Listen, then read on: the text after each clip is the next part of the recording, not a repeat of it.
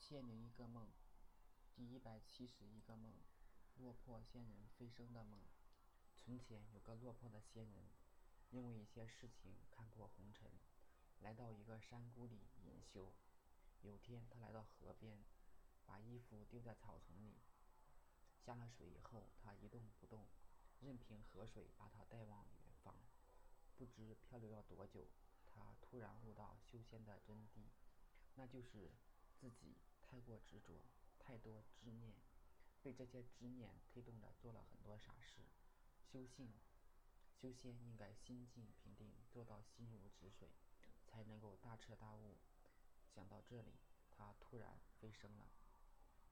后来人们听说这个山谷有仙人居住过，纷纷来寻找自己的机缘。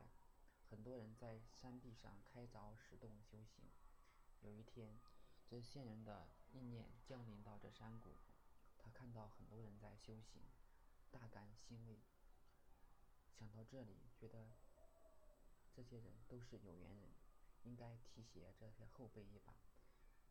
于是他用意念化成一个分身，跟人们切磋武艺。有些人对分身敬仰有加，彬彬有礼。仙人觉得孺子可教。然而后来一个年轻人却狠辣无比，他总想一刀把分身砍死，于是就总是朝着脖子等致命部位砍去。